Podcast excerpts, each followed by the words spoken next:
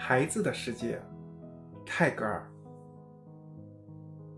我愿我能在我孩子的自己的世界的中心架一角清净地。我知道有星星同他说话，天空也在他面前垂下，用它呆呆的云朵和彩虹来愉悦他。那些大家以为他是哑的人，那些看去像是永不会走动的人，都带着他们的故事，捧了满装着五颜六色的。玩具的盘子，匍匐的来到他的窗前。我愿我能在横过孩子心中的道路上游行，解脱了一切的束缚。在那儿，使者奉了无所谓的使命，奔走于无始的诸王的王国间。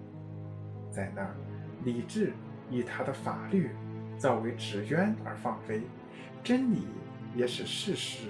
从制稿中自由了。